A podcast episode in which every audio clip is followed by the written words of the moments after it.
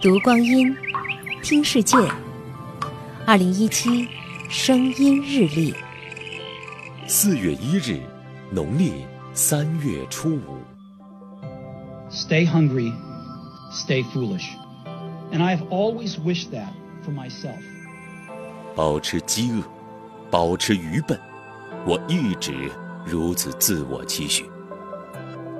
这可能是乔布斯传播最广泛的一句名言。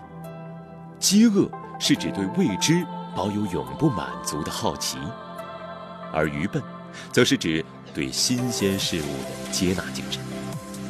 正是怀着这种自我期许，苹果公司把创立的日期选在了四月一号，西方愚人节。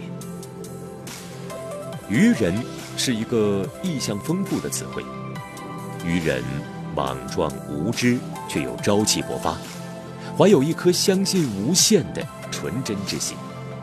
所以，这一天，所有的呓语、狂想都可以公诸于世，绝不会被嘲笑。这一天，科技公司往往会扎堆推出异想天开的产品，虽然大多数都只是个玩笑。去年的今天，阿里推出了一款 VR 购物产品 Buy Plus，搜狗则号称推出了可以通过打字给手机充电的手机膜。